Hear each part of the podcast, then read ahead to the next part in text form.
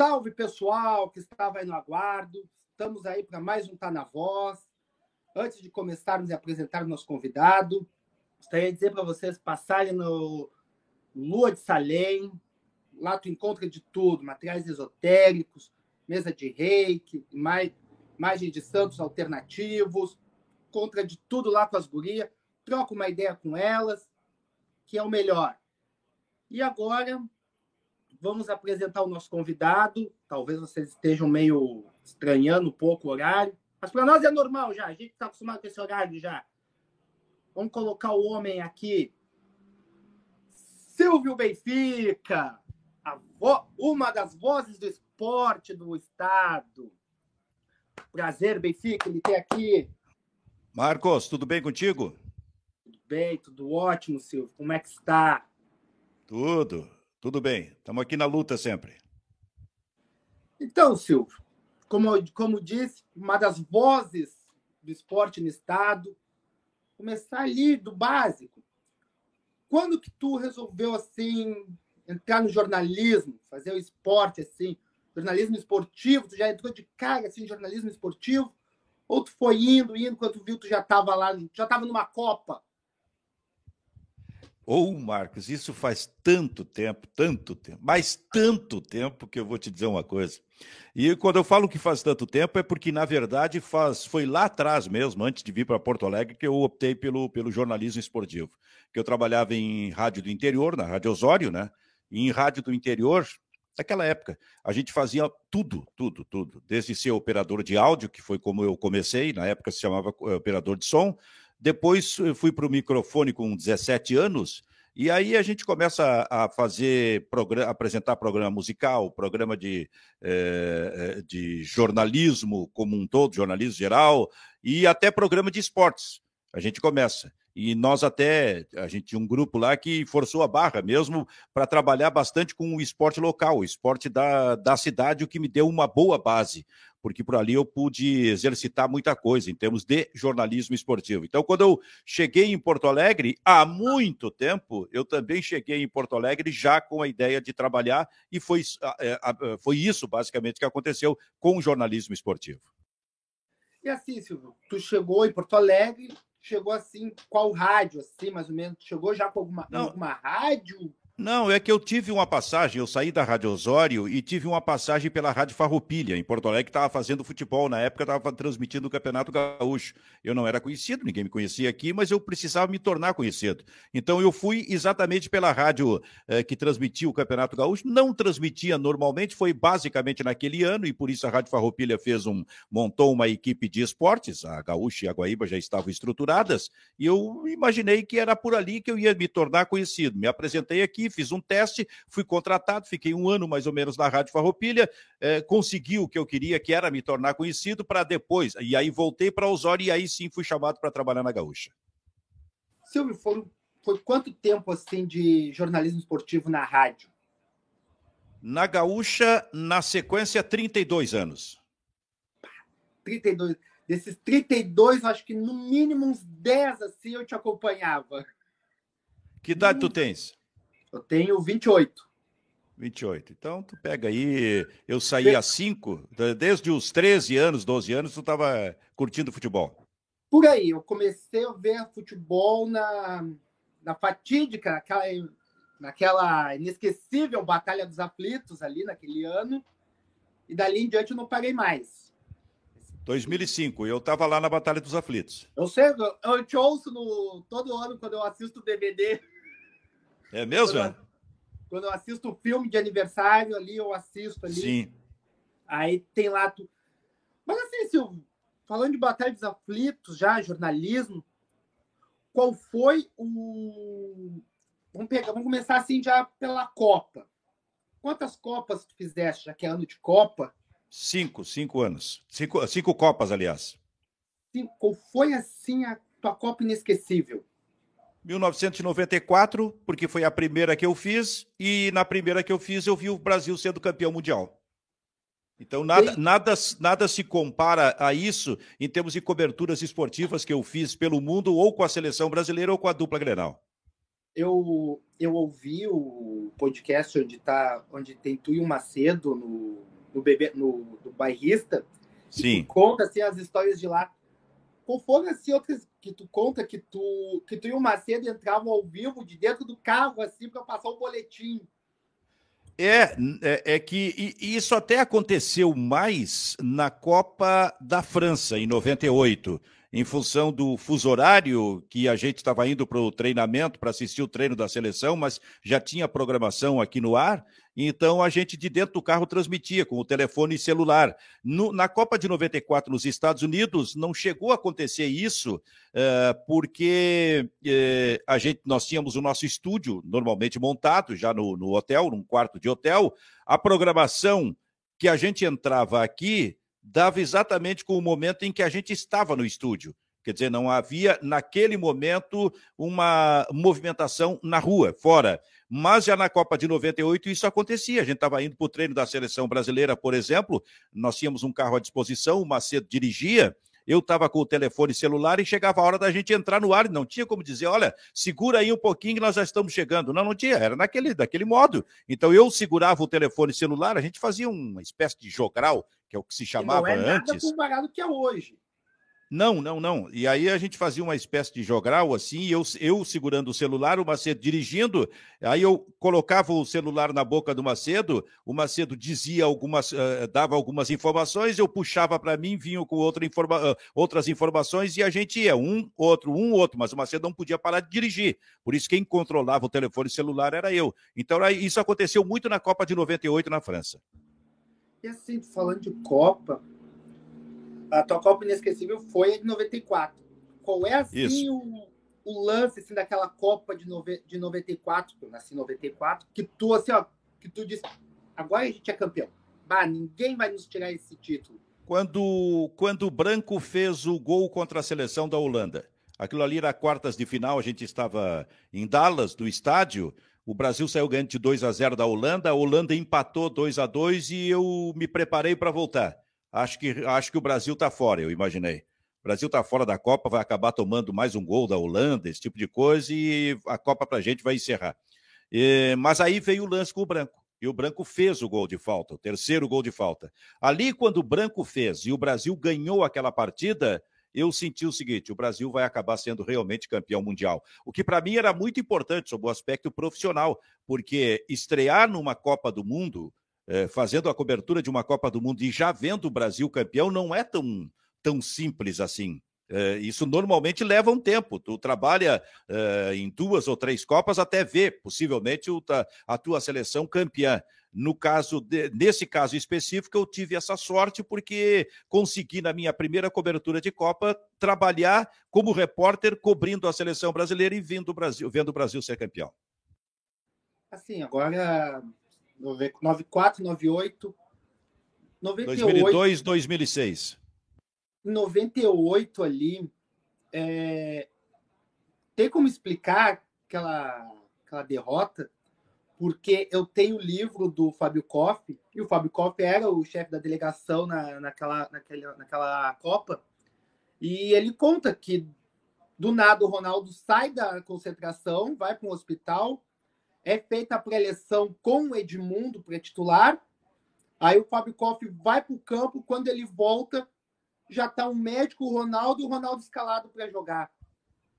Alguma coisa explica aquilo ali? Eu acho, Como é que foi para acho... vocês quando Não, chegou a notícia?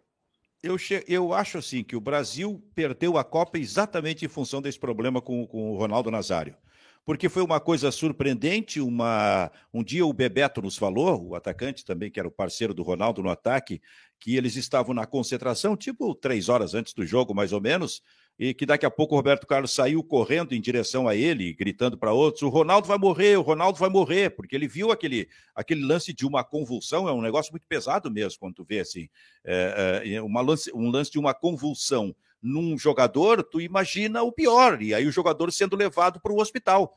Tu imagina que aquilo ali vai acabar terminando em morte. Então, isso balançou demais com a cabeça dos jogadores. E mesmo quando, porque convulsão é aquele negócio, ela, ela acontece e daqui a pouco, uma meia hora depois, o, o, jogador volta a si e nem lembra do que aconteceu, não sabe Normal. do que aconteceu. É, o normal. Só que eles não tinham. Só que eles não sabiam o que, que ia dar porque ele foi levado para o hospital. Quer dizer, ele saiu da concentração como se estivesse morrendo. Então, e dessa forma que os jogadores foram para o campo.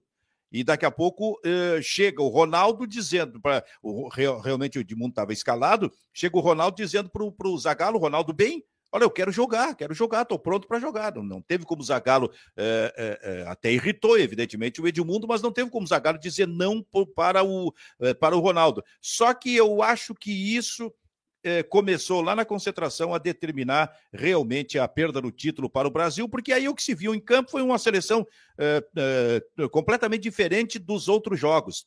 E foi uma seleção que, por exemplo, quando o Ronaldo bateu com o goleiro da França, o Barthez, e o Barthez caiu por cima do Ronaldo, correram todos os jogadores da seleção para ver o que, que, tinha acontecido com o Ronaldo, já, já pensando no bateu, pior. Bateu então medo ali.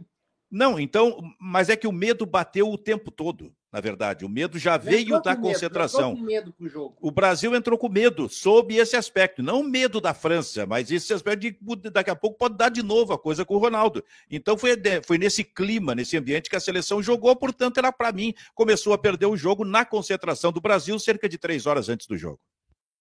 E aí, em 2002, a gente tem de novo o Ronaldo como centro da, das atenções é, vindo de uma lesão que o tirou do futebol um ano e meio ou mais, né? Que ele jogava na Inter de Milão, foi uma lesão muito feia, muito feia, muito feia. Não sei como é, como é que o Ronaldo, por isso virou fenômeno, como é que o Ronaldo conseguiu uh, se recuperar desta lesão, era uma coisa quase irrecuperável, realmente mas ele se recuperou, o, o, Luiz Felipe apostou nele, e aí o que se viu foi o melhor Ronaldo de todos os tempos, sendo o goleador da Copa, definindo o, o título do Brasil com os dois gols diante do time da Alemanha.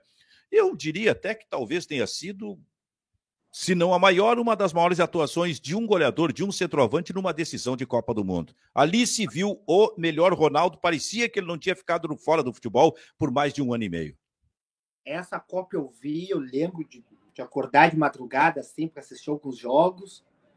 Mas a Copa assim, que me marcou triste é de 2006.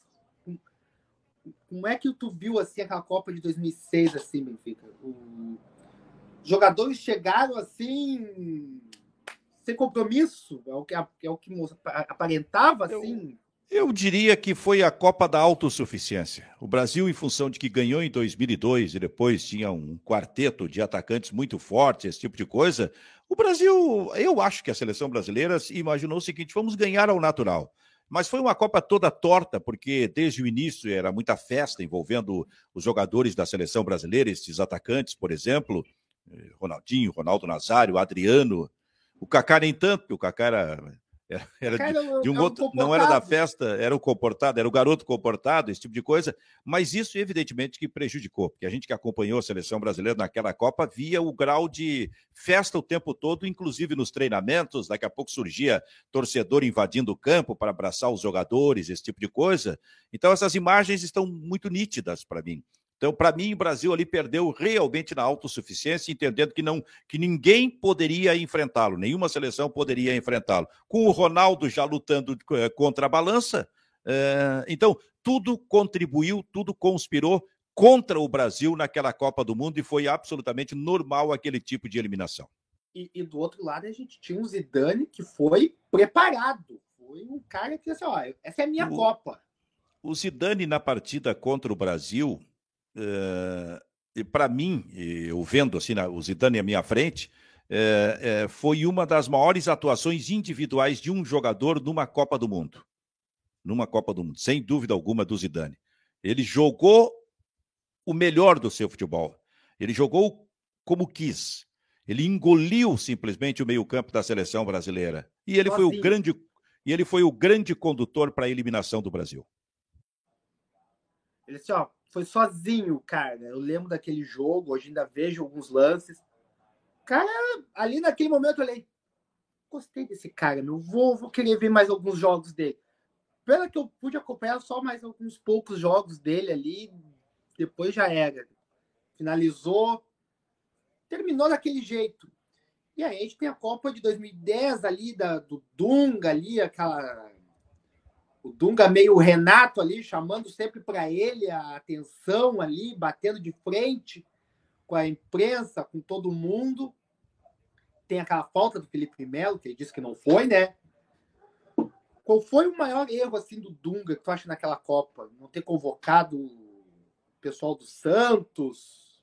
Algum outro é que jogador? Ali, é, que, é que o Brasil sempre lidou com uma ideia de que hum, é uma ideia meio mística, assim, tem que ter um, um jovem no grupo para ser campeão. Começando com o próprio Pelé, que tinha 17 anos de idade, né? É, mas em, na Copa de 66 tinha o Edu dos Santos, que era o ponteiro esquerdo, baita ponteiro esquerdo, tinha 16 anos apenas. Quer dizer, essa ideia já caiu. Tinha um jogador de 16 anos, que não jogou, evidentemente, mas essa ideia já caiu. Só que ela foi daqui a pouco recuperada em função do jogo contra o do, da, da, convocação do Ronaldo Nazário para a Copa de 94, tinha 17 anos. Então começou aquele negócio: tem que ter um jovem, tem que ter um jovem. E o Neymar realmente estava despontando como um, um, jogador superior no Santos, né? E se achou naquele momento que o, Neymar, que o Dunga errou ao não levar o Neymar. Eu te confesso que eu não tenho convicção absoluta sobre isso até hoje. Eu acho até que o eu acho até que o Ronaldo Nazário com 17 anos chegou melhor preparado de alguma forma do que o Neymar para uma Copa. Seria a Copa de 2010 do Neymar. Aliás, até não se falava apenas do Neymar, falava-se sobre o Ganso. O que, que aconteceu com o Ganso com o passar do tempo? Então, eu não vou dizer que necessariamente houve um erro do Dunga aí. Talvez tenha acontecido porque também tinham outros jogadores sem muita qualidade na seleção brasileira. Ora, se tem jogadores sem muita qualidade, então pelo menos se leve um garoto que tem uhum. é, muita qualidade técnica, esse tipo de coisa. Mas a seleção, ela me parece que, que aquela de 2010 perdeu basicamente no detalhe mesmo, né? Se a expulsão do Felipe Melo, daqui a pouco o Snyder pulando de cabeça, ganhando do Júlio César, aquele tipo de coisa. Detalhes de um jogo, porque no primeiro tempo o Brasil dominou a partida e, e virou ganhando e virou ganhando com o gol do Robinho. Então, mas o futebol tem muito disso. É o detalhe que às vezes define é, não apenas a perda de um jogo, como a eliminação em uma Copa do Mundo. Aí em 2014 tivemos o Mineiraço lá, o 7 a 1 E depois temos a, a Era Tite. Como é que tu vê o Brasil para essa Copa, Benfica? Tu... Hoje eu vejo melhor preparado do que a Copa de 2018. A Copa de 2018 também foi perdida no detalhe, ou pelo menos a, a questão da possibilidade do Brasil chegar até uma decisão. O detalhe na, no jogo contra a Bélgica, aquilo que aconteceu no primeiro tempo, que foi realmente uma coisa assim é, que não se imaginava que pudesse acontecer, inclusive com os erros individuais da seleção brasileira. Só que no segundo tempo o Brasil amassou a seleção da Bélgica e eu, fez eu um até... gol daqui a pouco perdeu um outro, poderia ter virado aquela partida para ganhar. Por isso é que eu insisto muito nesse eh, no, nessa questão do detalhe que pode decidir realmente uma partida ou uma classificação. Foi isso que aconteceu naquela Copa. Agora o Brasil, no entanto, chega para mim bem melhor preparado, porque tem mais alternativas, especialmente alternativas de ataque e alternativas com atacantes pelos lados que é uma coisa que o Tite saúda muito, porque ele não tinha muito essa alternativa na Copa passada. Agora surgiram, sim, de dois anos para cá, um ano para cá, muitas alternativas nesse aspecto. Então, a seleção brasileira, nesse, nesse momento, chega melhor preparada para enfrentar a Copa do que em 2018. Eu, eu confesso que de, de, a Copa de 2018, ali até hoje, não, não consigo mais gostar do Fernandinho. Era para ter feito duas, uma falta ali, matado o lance, não fez a falta, o Lukaku saiu, deu aquele passe lá, saiu. Era para ter matado o lance. Não consigo gostar do Fernandinho depois daquela Copa. Pois é, mas é que aí isso, isso é isso é uma coisa que é, infelizmente é normal no futebol esses erros individuais de jogador, como aconteceu com o Fernandinho, ainda mais num momento como aquele, que era um momento de decisão de vaga para uma, acho que foi semifinal de uma Copa, de uma Copa do Mundo, seria o caso da seleção brasileira. E realmente o Fernandinho falhou. Mas tu pega o é, histórico do Fernandinho, um cara que ficou no Manchester City tanto tempo e sendo o jogador de uma eh, grande confiança do Guardiola, inclusive como capitão do time, ah, ele realmente tem a sua qualidade. O grande problema foram as falhas individuais que ele cometeu num jogo em que não podia cometer. Sim, teve a falha de 90 também do Dunga, que todo mundo culpa o Dunga por não ter feito a falta no, no Maradona.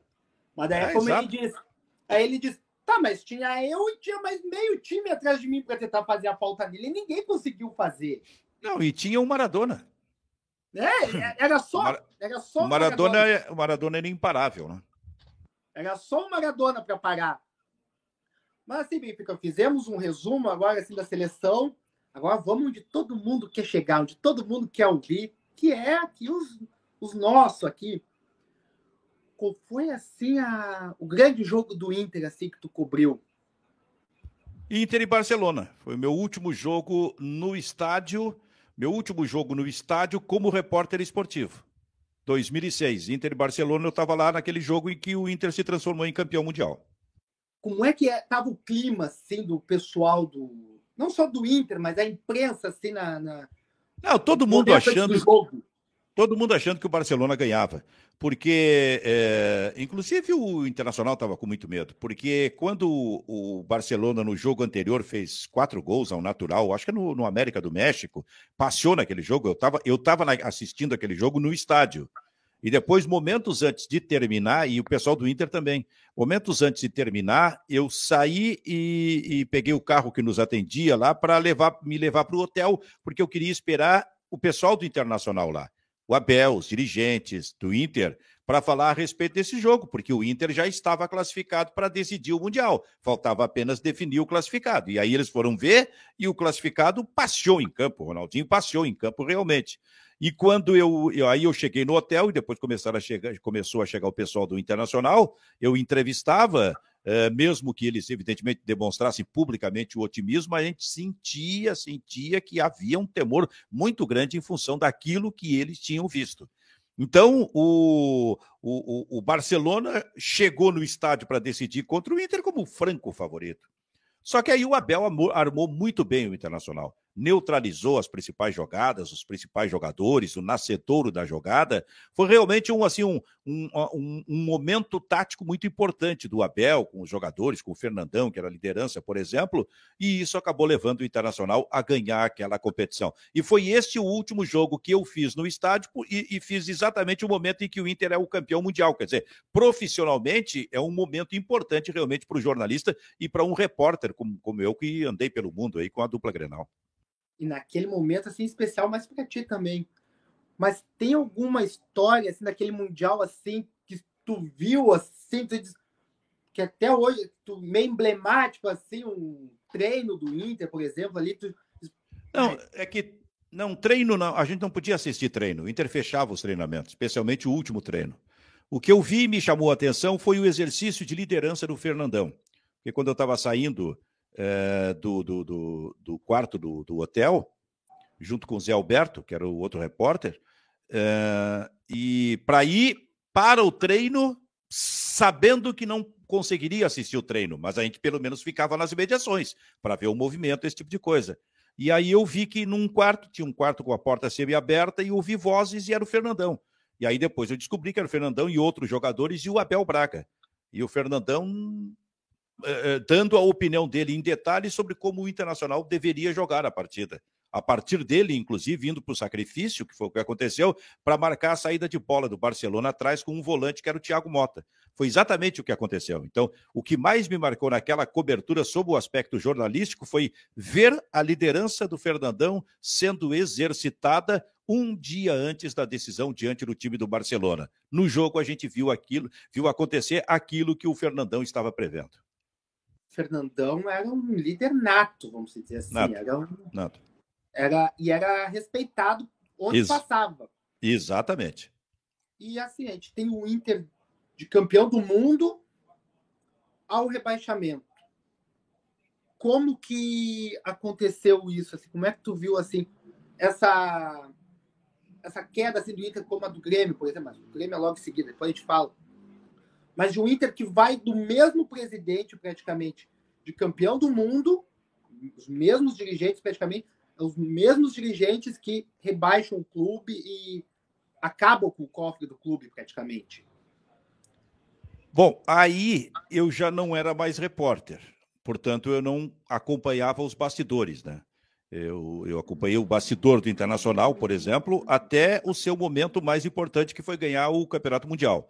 Uh, aí eu era apresentador de estúdio, então eu não tinha mais essa, esse movimento que é proporcionado ao repórter quando ele é repórter.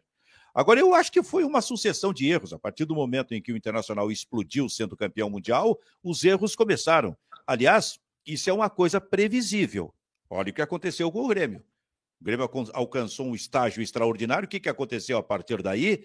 É porque, na hora em que se está lá em cima, no futebol já vi muito isso, se entende que não há mais nada a ser corrigido. Sabe?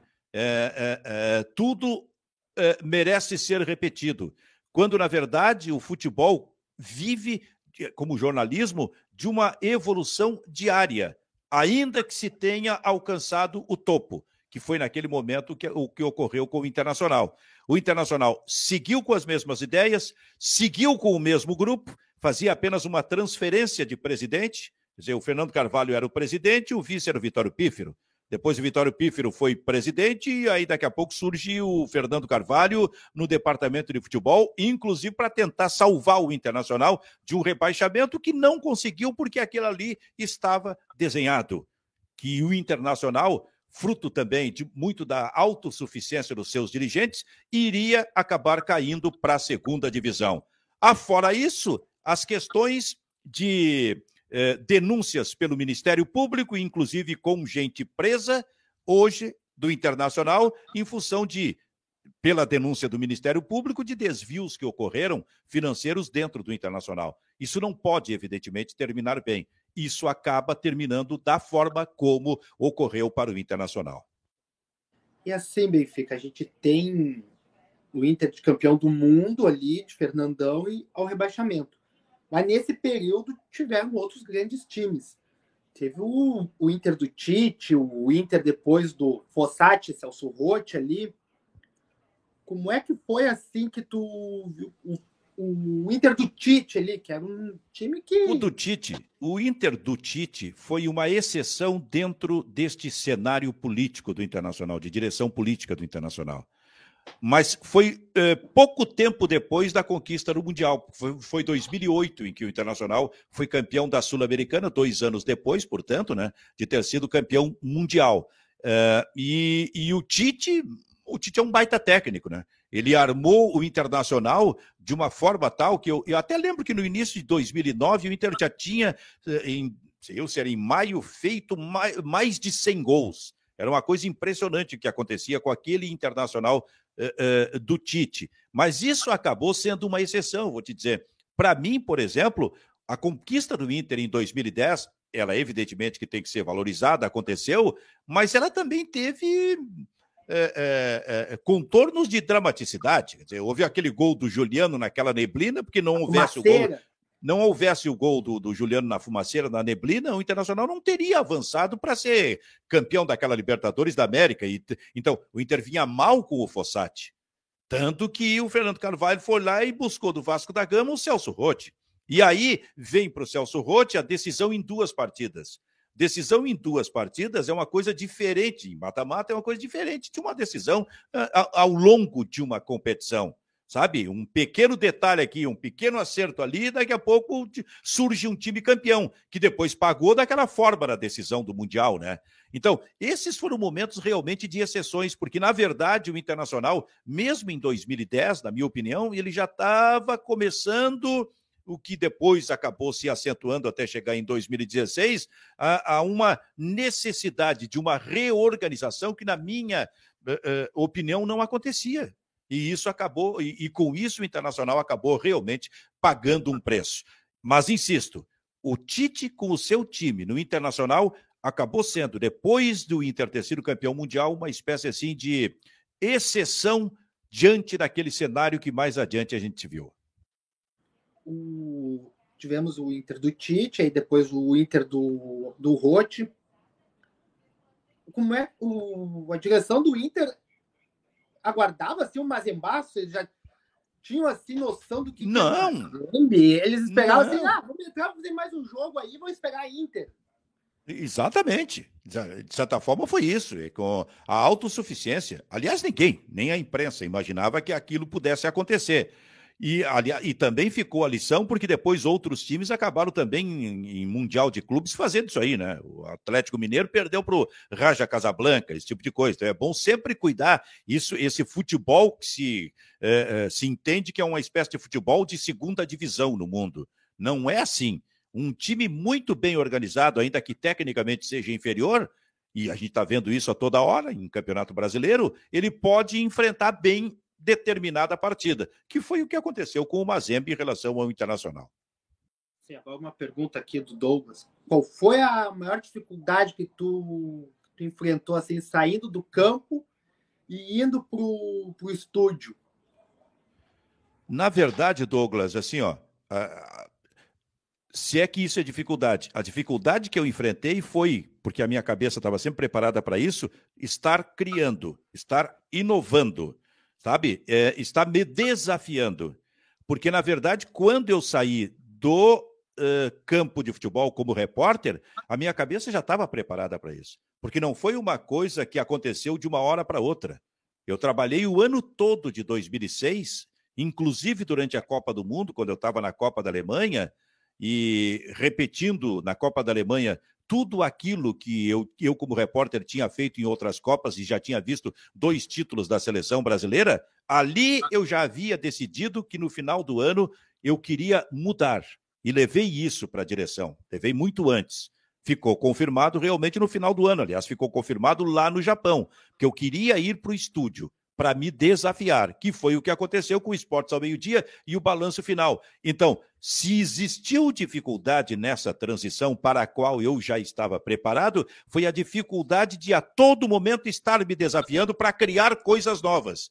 É, que eu acho que isso é fundamental, é, é muito importante no jornalismo. E foi para mim uma transição absolutamente maravilhosa, porque se eu sair do, do campo de futebol, onde eu era repórter, sei eu, durante 20, 20 e poucos anos ali na, na, na Gaúcha, uh, eu saí com a consciência uh, absolutamente tranquila de que eu tinha alcançado tudo aquilo que eu me propus alcançar. Isso é, viajar para grandes coberturas com a dupla Grenal, fazendo decisão de Mundial com o Grêmio, fazendo decisão de Mundial com o Internacional, viajar especialmente para fazer grandes coberturas de Copa do Mundo e, se possível, ver o Brasil campeão. E eu vi duas vezes e eu senti que eu não tinha mais nada a buscar em termos de motivação para criar, sendo o repórter acompanhando grandes, eh, grandes eventos, que eu precisava transferir isso para dentro do estúdio. E eu, e eu me preparei muito para isso e acho que consegui. Assim, o Gabriel também fez outra pergunta aqui agora. Qual foi o problema, assim, que tu, o maior problema do Inter quando caiu agora para o Melgar? Uh, o Inter, uh, esse Inter, é um Inter que para mim ainda oscila. Talvez nesse momento, vindo de quatro ou cinco bons resultados depois da, da, da queda para o Melgar, o Inter possa estar se estabilizando. Lá atrás, durante esse ano, no, já no tempo do Mano Menezes, eu cheguei a dizer isso um dia, num vídeo que eu gravei, que o Inter era um time estabilizado. Aí vieram os próximos jogos do Inter e jogaram por terra isso que eu tinha dito. Por quê? Porque o Inter estava oscilando e o próprio técnico Mano Menezes estava oscilando, como aconteceu no jogo contra o meu, eh, na decisão contra o Melgar. Não é possível que o Internacional, em 180 minutos, não faça um gol sequer no Melgar. Só faltou um gol para o Internacional. Logo na sequência, a gente viu o Independente del Vale fazer seis gols no Melgar. O que ao mostra. Natural. Ao natural. O que mostra que a diferença técnica do Internacional para o Melgar é muito grande. E o Melgar veio aqui não para jogar tecnicamente pau a pau com o Internacional. Ele veio aqui para jogar a organização dele contra um time que estava naquele momento desorganizado no Internacional e que não encontrava solução e o Mano Menezes enfrentou muito isso, aliás o Renato também, no Grêmio, enfrentou muito esse tipo de dificuldade no segundo tempo das partidas quando parte para alteração, porque são alterações absolutamente conservadoras, eu acho que os técnicos precisam uh, uh, ousar em determinado momento, houve um momento lá atrás que o garoto Estevão, estava entrando bem em jogos do Internacional, inclusive marcando gol, e dando um outro tipo de dinamismo no meio-campo do Inter. Então, o tipo de ousadia de um treinador, para mim, passa por aí. por buscar daqui a pouco naquele jogador que não está sendo muito levado em conta uma solução para um tipo de mudança nos seus movimentos do meio-campo, que é por onde passam todos os jogos. E o uh, Mano fazia alterações absolutamente conservadoras. Eu lembro que ele não estava usando o Maurício, por exemplo, e o Maurício estava pedindo passagem já no time do Internacional. porque o... antes tinha jogado muito. Tinha destruído o Atlético. Muito. Mas onde é que está o conservadorismo de um treinador serve para todos? Tem que alterar? No caso do Internacional, busca o Tyson.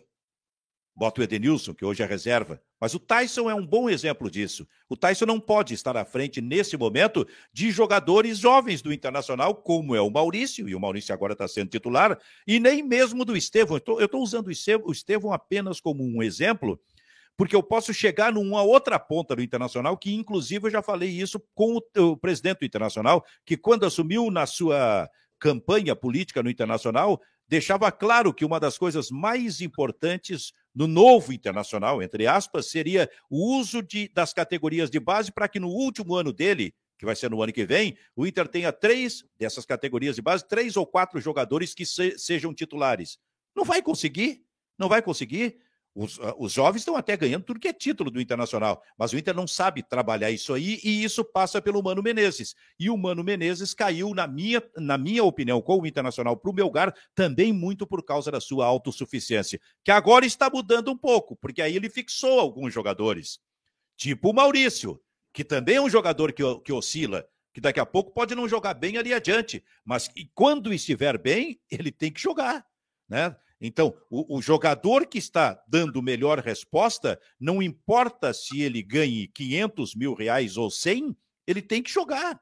E isso foi, foi, na minha opinião, um erro do Mano Menezes, que apareceu bem na eliminação contra o Melgar.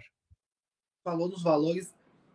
Pesa no vestiário essa questão. Um jogador ganha 5 mil e o outro ganha 100.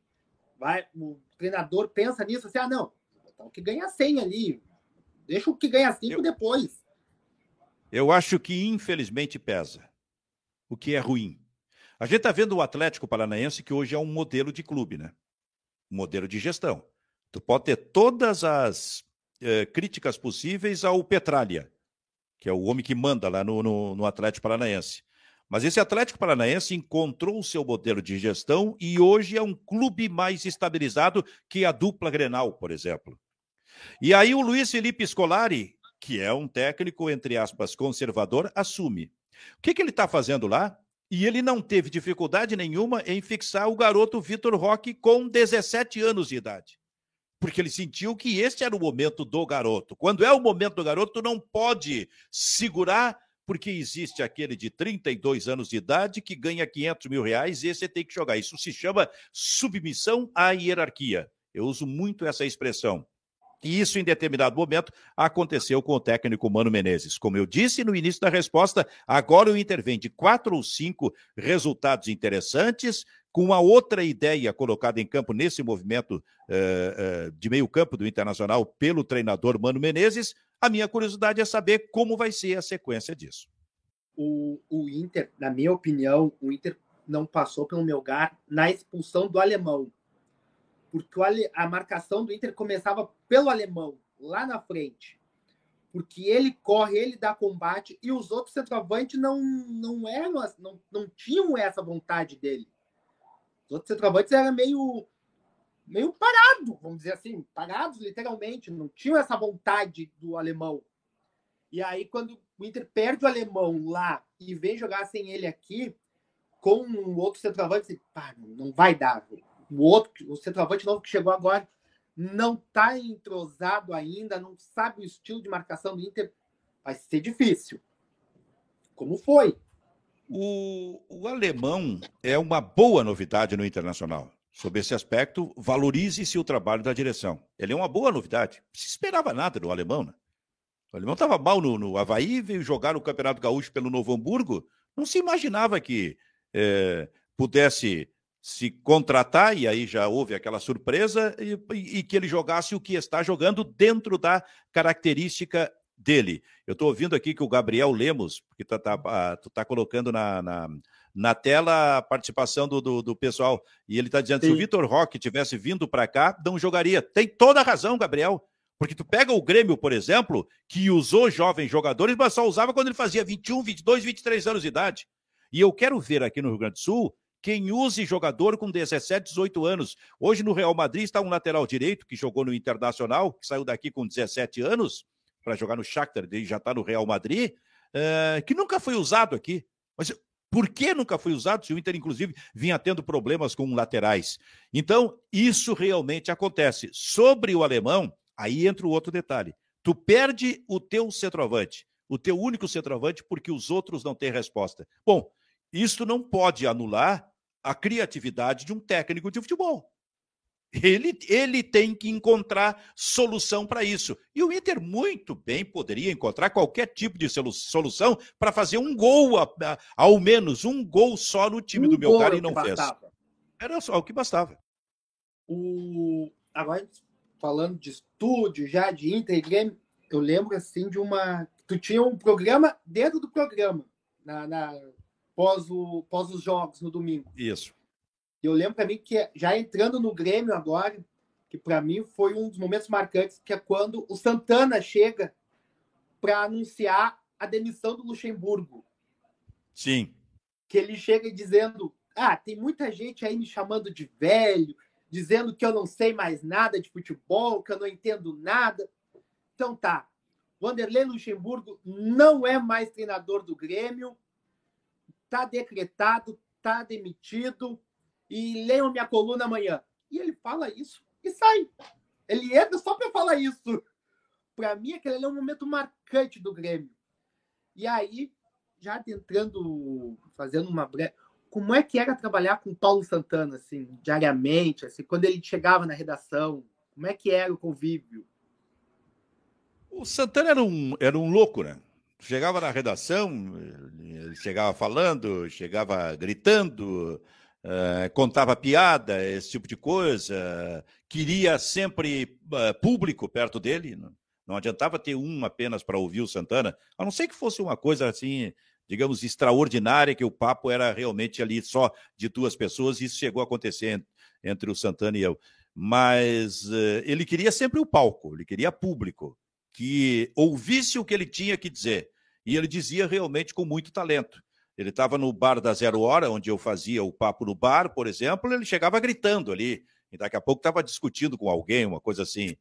É, olha, foi, foi. Eu tive briga com Santana, nós quase nos pegamos no pau em determinado momento, em função de uma discordância que a gente teve um do outro, mas era assim, isso fazia parte desse processo foi um, foi um momento assim muito bom realmente ter trabalhado com o Santana, como com outros profissionais ali, né? Porque era uma coisa que eu imaginava lá em Osório, ou não imaginava lá em Osório, que isso poderia acontecer. E aconteceu muito realmente, e em grandes momentos do futebol. Isso para mim foi gratificante. Eu lembro que tinha. Ao começo do ano, normalmente, tu era um dos mediadores ali do sala. Eu fui em determinado momento quando o Pedro estava doente. Aí tu saía do esporte media e já emendava assim com o sala. Como é que era mediar aquele, aquele bando de maluco, vamos dizer assim? Toda hora um querendo falar mais. Como é que era mediar ali o pessoal? Aquilo, é que aquilo ali é, um, é, aquilo ali é uma construção diária, na verdade, e é um desafio, né, para quem faz a mediação, porque é, é o momento do clímax na discussão de futebol, na histórica discussão de futebol no Rio Grande do Sul. E isso atravessou uh, anos, décadas e atravessou gerações. Mas o clima de debate aceso nunca deixava de existir. E daqui a pouco ele poderia estar normalmente acontecendo, com calma, a discussão, e uma palavra mal colocada já determinava uma histeria, uma gritaria, uma briga, uma discussão violenta, ameaças, esse tipo de coisa. E aí isso fica difícil para o mediador. Não é tão simples assim poder. Tem momentos que tu tem até que chamar o intervalo comercial para segurar ali no, no, no, no nos bastidores. Vem cá, pessoal, não, não vai dar dessa forma, esse tipo de coisa, sabe? Porque. É... Mas é um desafio. Agora é um desafio gostoso. Foi uma coisa realmente interessante. Eu lembro de alguns programas do. Tá tudo tranquilo, quando vê. Já começava assim. o Cacau a discutir com alguém É, já dizia mesmo... uma, já colocavam uma palavra, jogavam uma palavra mal colocada e aí sim, aí era quase ou briga. Até mesmo entre eles mesmo, o Cacalo e o Santana, o Cacalo e o Duda ali, entre eles mesmos já começava uma discussão. Aí eu, mas como? Calma aí, o que, que eu perdi?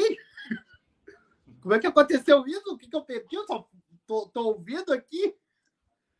Mas assim, agora já adentrando no Grêmio, vamos pegar um momento assim, recente já. Como é que tu vê essa volta, essa saída do Roger e essa vinda do Renato? É, o Roger entregou tudo que ele podia, sim. O Roger foi o limite dele ou o grupo que foi o seu limite? O grupo do Grêmio está no seu limite. O, grupo tem, o Grêmio tem sérias carências. carências. E eu, pessoalmente, já não estou nem mais preocupado com o Grêmio na Série B. Porque na Série B, o Grêmio vai garantir a volta para a primeira divisão. Com o Renato ou sem o Renato? Se, se, o Roger tivesse continuado agora, com todos os problemas, era o Roger que ia levar o Grêmio para a segunda para a primeira divisão. Eu não tenho dúvida nenhuma a respeito desse assunto. Mas o Grêmio tem realmente certa, certas carências, por isso o time chegou no seu limite técnico com erros de contratações, esse tipo de coisa que ficaram escancaradas.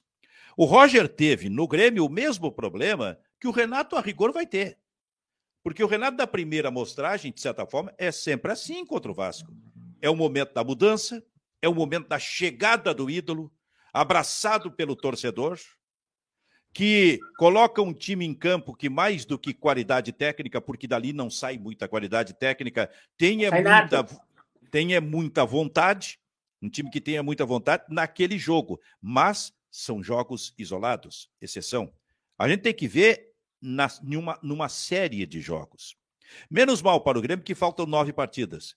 Menos mal para o Grêmio que, independentemente do que acontecer nos jogos, e, e, e haverão jogos, haverá jogos em que a, a, a, o rendimento do time vai ser o mesmo do rendimento do tempo do Roger, sabe? Mas ainda assim o Grêmio estará voltando para a primeira divisão. Por isso é que eu digo que a questão toda fica para o ano que vem. Agora, sobre o Roger, o Roger, evidentemente, que determinava, inclusive, é, é, é, divergências dentro do próprio Grêmio. A gente que não gostava do Roger ali. E não só porque entendia que o Roger pudesse ser um mau treinador. Tem outros componentes, seguramente, nesse processo.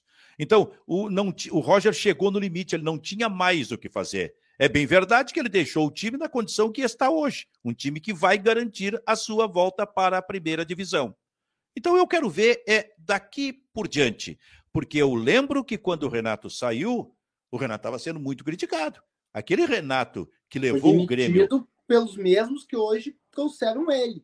E onde é que estão esses hoje? Então, isso, aliás, isso mostra uma incoerência total sabe?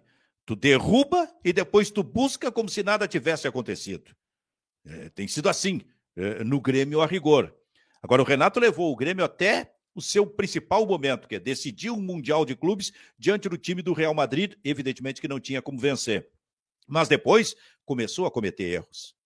É, o Grêmio anunciou a volta do Renato agora, a questão de, sei eu, dez dias talvez, uma semana, por aí. E o Grêmio demitiu seu vice de futebol. E até hoje o Grêmio não anunciou o novo vice de futebol. Anunciou, não vai Renato? anunciar, porque entrega a chave para o Renato. E entregar a chave para o Renato pode ser uma solução assim momentânea. Os nove jogos são momentâneos, eles passam rápidos. Mas se fosse um processo, e, e, e, e duvido que haverá um candidato a presidente que na sua campanha vai anunciar que não que o técnico do ano que vem, se ele vencer, vai ser outro. Todos vão anunciar que é o Renato para o ano que vem, porque a torcida adora o Renato. Mas no ano que vem, numa exigência maior, eu quero ver de que forma o Grêmio vai, vai, vai conduzir estas questões. E assim, qual, qual, qual tu acha que foi o maior erro do Romildo? Toda essa gestão começa lá em 2015, naquele desmonte do time, que ali eu achei que o Grêmio ia cair, quando ele vende o Barcos, vende um Marcelo Moreno, libera o Riveiros, libera Zé Roberto, tem o Felipão ali, o Felipão pedia reforço, ele diz, ah, tem na base, tem na base. E ali eu pensei, meu Deus do céu, a gente vai cair. Eu já tô vendo. Meu Deus, vamos cair. Esse é o ano. foi e começa ali e realmente tem um trabalho com a base bem feito ali com o Pedro Rocha, o Luan, o Cebolinha. E vai, vai o título, vai o mundial e depois a ladeira abaixo. Qual que tu acha que foi o maior, maior erro? Foi realmente entregar a chave para o Renato? Foi. Renato, tu, tu, é o dono do, do, do, do futebol agora. Foi. Esse, esse é um grande erro. Porque isso dá certo até determinado momento nessa história do Grêmio com o Renato. Depois, evidentemente, que há desgaste. Mas o Grêmio. É... O Grêmio ainda vive, não com o Renato, mas com todos os outros técnicos. Aquela ideia do diretor político é importante dentro do vestiário. Ele só será importante se ele entender alguma coisa de futebol. E se ele demonstrar isso para os jogadores, aliados a uma liderança bem aceita pelos jogadores. Apenas desta forma pode dar errado. Como a maior parte, 90, 95% de dirigentes políticos não sabe de futebol, não tem alcance de futebol para conversar com o treinador, para que o treinador os ouça, é, isso só pode dar errado. E o Grêmio e o futebol gaúcho, porque o Internacional também é assim, ainda vive disso sabe? Tem que ter o diretor, é tudo para acomodar alas políticas. Tem que ter o diretor político. Quando chega o Renato, o Grêmio retoma aquilo que o, que o Romildo fez lá atrás, quando entregou a chave para o Renato, que deu certo e depois começou a dar completamente errado. Agora não vai dar tempo de dar errado, porque são apenas nove jogos e porque o Grêmio vai voltar. Pode dar errado no ano que vem. O grande erro do Romildo na minha opinião, é não ter saído do Grêmio em 2019, quando ele tinha alcançado o auge como, uh, um, um como presidente do Grêmio, como dirigente, como presidente do Grêmio. Ali ele al alcançou o auge. É o negócio aquilo do Luiz Felipe, que alcançou o auge com a seleção em 2002, depois achou que em 2014, voltando, ninguém vai conseguir, como técnico, a não ser raríssimas exceções, dois títulos seguidos de Copa do Mundo. Então, o, o, a vaidade também mata, como matou o Romildo, na minha opinião. Se o Romildo sai lá, lá atrás, ele sairia consagrado. Aliás, hoje seria, seria possivelmente o governador do estado, tá? como ele, como ele seguiu, como ele seguiu como é, como uh, pela, pela vaidade, achando que poderia ter conseguido mais coisas, Aí as coisas deram errado. Só podem dar errado. Foi o erro do Romildo Bolzan. O... Fazer uma pergunta assim. O Romildo entende de futebol? Entende. Porque o Romildo lida. O Romildo lida com futebol há muito tempo. Eu não sei se ele exercita isso conversando com treinadores no Grêmio, mas ele dos dirigentes que estão ali, não é que essa expressão entende de futebol, ela é, ela é meio subjetiva, né? Porque o cara pode entender até ali. O futebol evoluiu muito cientificamente. Essa preparação científica é evidente que o Romildo e nenhum dirigente de clube do Brasil tem. Mas o Romildo sempre lidou com essa história de futebol, de debater futebol, de entender que, é, sabe, que o time precisa jogar desta forma, ou precisa jogar com três volantes, ou precisa... Isso ele exercitou a vida dele desde criança. Então, nesse aspecto, ele sabe mais que o seu conselho de administração. Eu só não sei se o que ele eh, entende é suficiente para conversar, para dialogar com um treinador. Talvez com o Renato seja, porque o Renato é um treinador mais, eh, eh, digamos assim, de, de liderar grupo, esse tipo de coisa. Não é necessariamente o técnico melhor preparado cientificamente, como é o Tite. Talvez o Romildo possa alcançar isso aí. Mas, assim, ó, a rigor, não há dirigente que entenda de futebol para estabelecer um diálogo importante com um técnico dentro do vestiário, o que sempre seria salutar. O, eu digo isso porque eu, uma das coisas que a gente mais ouve é que o Romildo não sabe futebol, o Romildo não entende futebol. Mas aí é o que eu digo. Em 2015, o Romildo é eleito com o Fábio Kopp como seu vice de futebol na chapa. Só que o Kopp não chega a assumir. O Kopp, nos primeiros meses ali, ele já ele pede afastamento, ele se afasta e logo depois. E o Romildo assume as duas funções por um tempo indeterminado. Ele vai. E é o Romildo que traz o Roger, é o Romildo que não, não deixa o Roger sair. mantém ele ali até metade de 2016 ali, e é o Romildo que traz o Renato. Eu digo, eu sou viúva do Renato desde, 2000, desde 2011, quando ele sai com o Paulo Doni. Quando ele pega aquele time quase rebaixado, coloca na Libertadores, aí depois ele sai com o Paulo Doni, depois volta de novo, depois sai. Mas eu sou viúva até 2000 e... até ano passado, agora eu já tô curado. Mas assim, Benfica, tu disse que nenhum dirigente sabe muito de futebol, ele sabe muito subjetivo. Como é que tu vê agora, assim, as três forças que são agora no Brasil é Atlético Mineiro, Palmeiras e Flamengo. Tá se criando assim um clima, um clima não, um período em que só esses três vão ganhar, como é na Espanha, que é o campeonato é disputado só entre três clubes. Está caminhando aqui no Brasil para isso? Ah, por causa da diferença financeira. É, em breve a gente vai começar a ouvir aqui, tá? talvez já na, campanha, na própria campanha política do Grêmio, uh, a expressão SAF, que é a opção pela SAF dos clubes gaúchos. E eu avanço mais. Eu, a minha grande curiosidade é saber qual dos dois vai optar primeiro por essa SAF. Porque para ter recursos financeiros, para fazer boas contratações, e aí entra um segundo momento, porque ali atrás o Grêmio estava estabilizado financeiramente e tinha dinheiro para contratar bons jogadores. E, no entanto, o presidente Romildo Bolzan, dando a chave para o Romildo, se submeteu ao, ao, eh, dando a chave para o Renato, se submeteu ao Renato no que diz respeito à contratação, quando o Renato fazia a, a, a famosa frase: pode trazer este que eu recupero. Tardelli, Thiago Neves, quem mais? E aí foi e aí, e aí, e aí foi-se o dinheiro.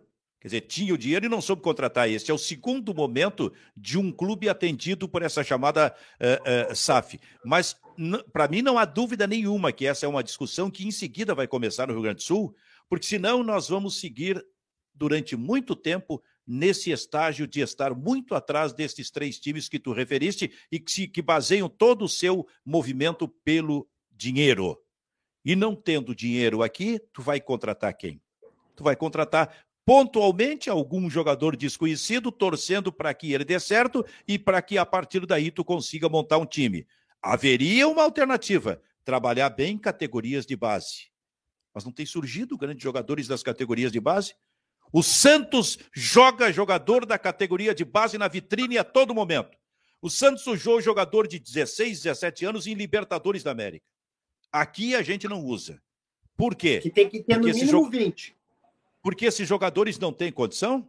Agora, se esses jogadores não têm condição em categoria de base, é porque o trabalho na categoria de base já está sendo mal feito, o trabalho de observação para trazer.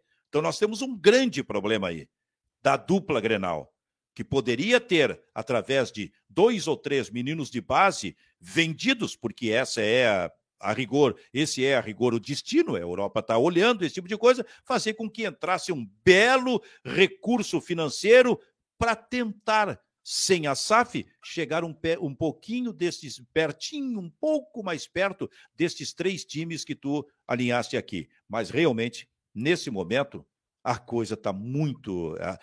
A, a disparidade é muito grande. Que o Gabriel perguntou qual a sua opinião sobre a SAF não vai ter como fugir disso, na minha opinião. Não é nem eu ter opinião, é que através da SAF tu vai ter o recurso financeiro. Então, vai chegar um é... momento que vai ser inevitável.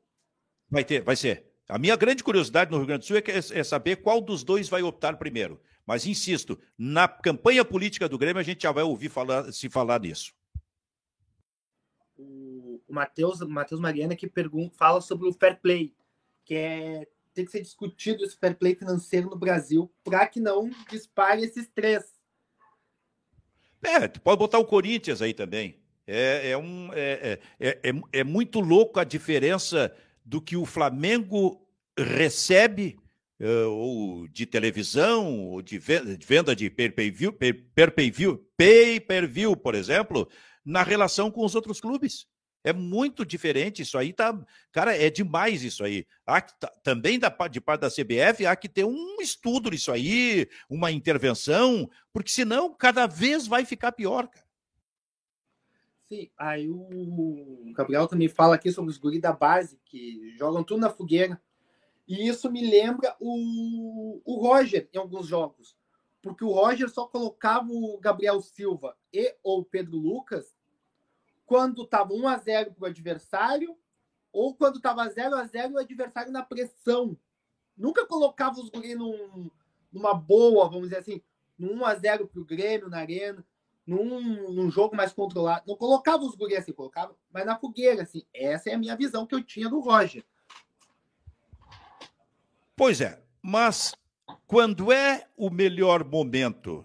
É quando não existe a pressão. Nós estamos vivendo de pressão há tanto tempo aqui.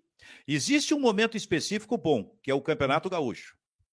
E aí tem que entrar um departamento de futebol forte. E aí tem que entrar um departamento de futebol que dialogue com o técnico e dizendo que esse é o momento para usar, independentemente do que acontecer em termos de resultados. Pega o Atlético Paranaense que a gente falou há pouco. Quem é que o Atlético é, é, usa no seus, é, no, no, no, na sua participação em campeonatos paranaenses? De uns três, quatro anos para cá. São jovens, são sub-23, e os jogadores vão surgindo. E surge daqui a pouco um Bruno, Bruno Guimarães, né? Da seleção brasileira. E aí, jogando tudo aquilo, e aí tu vende, e vende bem, e já, tra e, e já trabalha um outro, ou vai lá e contrata o Vitor Roque. Aqui não. Aqui não dá para usar no gauchão. É importante usar, ganhar o gauchão. Aliás, é importante mesmo, porque a rigor é o que a dupla Grenal ganha. É importante ganhar o gauchão. É só Portanto, isso que jogo? É, então, então, aí é o seguinte: aí tu usa um time de jovens. Em determinado momento, esse time, que vai oscilar, está com problema. Opa, para aí, nós estamos correndo risco aqui no Campeonato Gaúcho, não vai dar. Não, não, não, tira os jovens, traz os medalhões todos e se coloca os medalhões. Vai-se a observação sobre jovem. E o tempo vai passando, vai passando, vai passando e não acontece nada. É, eu, com um gauchão, eu, eu detesto quando o Grêmio ganha gauchão. Eu sou totalmente um, contra o Grêmio ganhar gauchão. Porque é um título que mascara. É um título que mascara foi um título que mascarou o Grêmio por anos ali. Vamos pegar 2019, que deixou o Grêmio achando que tinha um bom goleiro, deixou o Grêmio achando que tinha um bom centroavante, e não tinha. Deixou o Grêmio ali.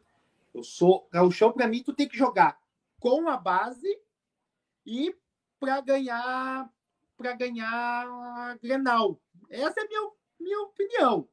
Serve só para isso. Vamos botar aqui uma é. pergunta do Douglas.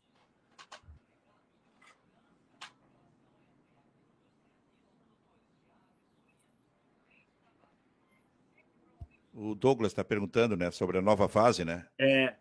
Ah, eu estou gostando disso. Eu, uh, quando eu decidi sair da Gaúcha, eu saí porque eu sentia que já tinha feito tudo aquilo que eu sonhava fazer no rádio. Eu acho que eh, o, o, o, rádio segue sendo um canhão, mas ele precisa encontrar melhor os seus caminhos e ele está se voltando e vai ter que se voltar realmente para as redes sociais. Aí a, a, a, vai acontecer um casamento ao natural. Mas eu estou gostando muito desse material assim de, de redes sociais, de colocar uh, vídeos depois dos jogos da dupla Grenal, uh, pela uh, interatividade que eu posso fazer é, com quem está me acompanhando, o grau de engajamento. É um, para mim é um, é, um, é um desafio, é um novo desafio. Mas eu me concedo isso. Eu acho que até onde eu puder, eu vou estar me desafiando. Então eu estou, Douglas, realmente estou gostando muito disso. E assim, me fica uma das últimas perguntas. Eu perguntei do grande jogo do Inter que tu cobriu. Agora eu tenho que fazer duas perguntas separadas do Grêmio, porque isso para mim é, mais, mais destacado, sabe? Como é que foi a Batalha dos Aflitos? Tu que estava lá dentro. Como é que tu viu é... aquele jogo, cara? Esse foi o jogo mais impressionante que eu, já, que eu já vi na minha vida e mais do que isso que eu trabalhei na minha vida. Eu não, eu não vi realmente nada parecido com a Batalha dos Aflitos. É, um jogo completamente maluco, fora dos padrões. Se imaginava que o Grêmio estava fora ali quando, quando deu o pênalti a favor do time do, Aliás, é foi o segundo pênalti a favor do time do Náutico. E daqui a pouco o Galato defende daquele, daquele modo e o Grêmio já tem sete jogadores em campo. E daqui a pouco ali perto da gente está a bola para o Anderson, que faz aquele tipo de jogada, que faz o gol. Eu, eu, eu nunca vi nada realmente parecido. foi o jogo mais impressionante que eu trabalhei como jornalista esportivo. E lá dentro, como tu dissesse, e vendo tudo, e, e às vezes até podendo entrar dentro de campo para pegar toda, eh, eh, toda aquela loucura, poder registrar toda aquela loucura que eu realmente nunca tinha visto na minha vida e não vou mais ver, tenho certeza absoluta. Não, tomara que não veja, tomara que não veja, principalmente da parte do Grêmio. A gente está bem feliz já só com, só com uma batalha dos aflitos. Mas assim, tu sentiu em algum momento assim lá dentro de, uh, os dirigentes da época falam que muitos pensaram, ah, vamos tirar o time, acabou. Sim, Qual tinha gente clima, que queria tirar. Qual era o clima lá dentro? Assim, tu, porque praticamente tu estava dentro do campo. É, tinha gente que queria tirar o time tirar o time de campo. Realmente queria. Nesse aspecto, o Mano Menezes foi muito bem. Porque aí é outra coisa, aí é o profissional. É o profissional é, é, é, não apenas encarando, como fazendo a leitura correta desse processo. Tira de campo o que ia acontecer para o Grêmio. Possivelmente iria para a terceira divisão, por decisão da CBF. Ah, tirou de campo, está tá na terceira divisão. Não, não resolvia nada. Ou tu perdia o jogo, digamos, entre aspas, e continuava na segunda divisão para voltar no ano que vem, ou tinha uma chance de conseguir alguma coisa, como acabou acontecendo, para voltar ali para a primeira divisão. Mas que houve a pressão de alguns eh, dirigentes ou conselheiros que estavam lá para realmente tirar o time de, de, campo, sair de campo, abandonar o jogo, não tenho dúvida nenhuma que realmente aconteceu. Aliás, eu vi isso. Né? ali literalmente a pressão ficou toda pro Náutico. Ah, o pênalti de vocês, vai lá, te, te vira. Sim, mas é verdade. E tá jogando em casa ainda na frente da torcida. O jogador se sente ainda mais pressionado. E a questão ali né, que eu vejo assim no filme é que a Batalha dos Aflitos começou antes. Começou quando o Grêmio chegou lá. Que aí teve que trocar de hotel. Chegou a presenciar isso, essa troca não, de hotel? Não, não. A, a troca de hotel a gente ficou sabendo no dia seguinte. Tá? Mas, é, porque tudo foi feito de madrugada, na verdade. É que o Grêmio estava num hotel isolado, mas é, que não tinha como torcedores do Náutico chegar, e daqui a pouco os caras estavam de barco lá no Rio, uma coisa assim, estourando foguetes, esse tipo de coisa, e o Grêmio, e o Grêmio já estava preparado para isso, para a possibilidade de ter que sair de hotel, do hotel. E saiu foi para outro. Na manhã seguinte, porque quando a gente foi dormir, início da madrugada, tudo bem, o Grêmio estava no seu hotel sem problema nenhum. No dia seguinte, quando cedo, já no café da manhã, ah, se preparando para começar o, o, o, o, trabalho, a gente recebe a informação de que o Grêmio estava no outro hotel. Mas o Grêmio, ele se preparou, o Grêmio se preparou muito bem para esse jogo, sob esse aspecto aí, viu? Ele realmente foi muito bem. Ele só não imaginava que ia encontrar esse tipo de jogo, o que acabou acontecendo e acabou sendo uma experiência extraordinária para quem estava de alguma forma envolvido naquilo ali o Cacalo ele conta que no primeiro turno, quando o Grêmio foi jogar lá, o Náutico não abriu totalmente os portões, então os jogadores tiveram que passar pelo meio da torcida, assim. Aí ele conta que nessa segunda vez ele levou uma mala de ferramenta. Quando chegaram lá, o portão estava trancado. Ele, não, não, não, agora eu vim preparado. Ele, ele mesmo foi lá e começou a bater no portão. É que também, na, também ali, atrás do gol, onde o Galato defendeu o pênalti, tem o túnel ali e um túnel por onde entram os jogadores para dentro do campo. Só que na ponta do túnel tem um portão. E aquele portão ficou fechado um bom tempo. Então não entrava ninguém, não se movimentava ninguém, sabe? E aí, eu acho até que nesse jogo eles tiveram também que fazer isso. E o Cacaro estava dentro do campo. Cacá não tinha nada a ver com o Grêmio, não era da direção do Grêmio, mas daqui a pouco surgiu, a, da, surgiu do meu lado dentro de campo, sabe? Então eles encontraram um modo de entrar por aquele portão, porque o Náutico fazia isso, trancava aquele portão para não entrar ninguém e talvez até prejudicar o próprio movimento dos jogadores. Para mim, esse aí é um, é um dos maiores jogos para mim do Grêmio, junto com o do Botafogo. Mas assim, Benfica, encerrando assim já a nossa longa entrevista, deixasse a gente ir até, a, até as duas, até as três. Mas eu quero ouvir depois o Sala também. A gente quer ouvir o Sala hoje. O, última pergunta, assim, o, qual é assim, o que, que tu espera hoje do Grêmio e do Inter para o restante da temporada? E adiante Nesse... também nesse momento no Grêmio, eu, eu, eu penso no Grêmio do ano que vem, não penso mais nem nessa temporada. Essa temporada, para mim, ela está definida, não sei em que posição, o Grêmio volta para a primeira divisão, o que é o mais importante, mais urgente para o Grêmio. mas que o Grêmio comece a se preparar, especialmente por esses candidatos a, a, a, a presidente do Grêmio, se preparar para o ano que vem, porque aí a exigência vai ser forte. Com esse time, o Grêmio, o Grêmio, evidentemente, não vai avançar e corre risco no brasileiro da Série A no ano que vem. E aí, eh, contratações serão necessárias. Quantas? Cinco, seis, sete, oito? Pode ser. Daqui a pouco pode ser apenas quatro. Mas eles têm que saber contratar para que dê resposta. E o histórico do Grêmio nos últimos tempos tem mostrado que o Grêmio não sabe contratar. Por isso chegou nessa condição.